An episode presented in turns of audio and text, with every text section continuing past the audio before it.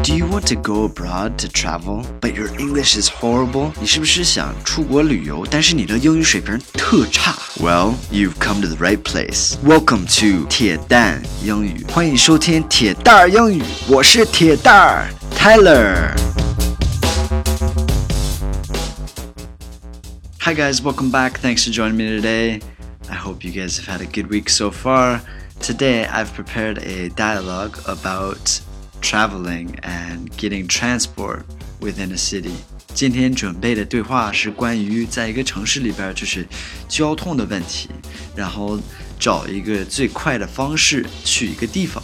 Alright, so let's listen to the dialogue two times. The dialogue is between two people. One person is the traveler, and the other person is somebody that just lives in the area. 呃，这个对话里边有一个游客，然后有一个本地人，OK，所以他们在外面大在大街上那样。Let's listen to dialogue two times and then I'll translate it line by line。咱们先听一下对话两遍，然后我再来一句一句翻译一下，好吗？Here we go。第一遍，Excuse me, sir. Do you know which way is the quickest to get to the White House? Oh, you're going to want to take the subway to avoid the traffic. Fantastic. Thank you very much for the advice. 第二遍. Excuse me, sir. Do you know which way is the quickest to get to the White House? Oh, you're going to want to take the subway to avoid the traffic. Fantastic. Thank you very much for the advice. Okay, so the first line, 第一句话，Excuse me, sir. 啊、uh,，不好意思打扰你了，先生。Do you know which way is the quickest to get to the White House? 去白宫最好的、最快的方式是什么？Excuse me, sir. Do you know which way is the quickest to get to the White House? 然后这个是，呃，这个指的是 交通这方面，比如说坐车或者是打车那样，which way 哪个方式？Oh, you're gonna wanna take the subway to avoid the traffic. 哦，你要坐地铁去，为了避免压车，避免塞车，你要坐地铁。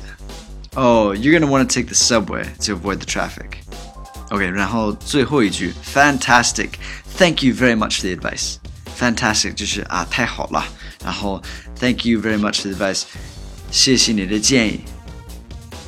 Thank you very much for the advice. Alright, so 关键词儿 Excuse me, sir，不好意思打扰一下，Excuse me, sir。Which way 哪个方式？Which way quickest 最快的？Quickest White House 白宫 White House。 然后这个对话里边，你可以看我写的写的文字，就是 gonna wanna，哦，you're gonna wanna，因为我们通常说话不会说很清楚，you are going to want to，哒哒哒哒哒，you're gonna wanna，我们说的很快很顺的时候就是这么说了，you're gonna wanna take the subway，all right，take is to 坐，take the subway 坐地铁，avoid 避免。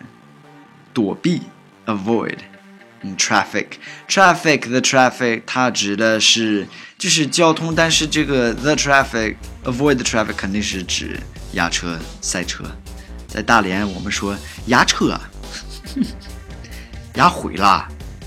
Alright, fantastic，这是非常好。And advice 建议，advice。 All right. Okay. I hope you learned something today. Thank you guys for listening. 欢迎大家关注一下我的微信，微信公众号是铁蛋英语，铁蛋英语。Thank you guys. Have a fantastic day. Speak to you on the next one.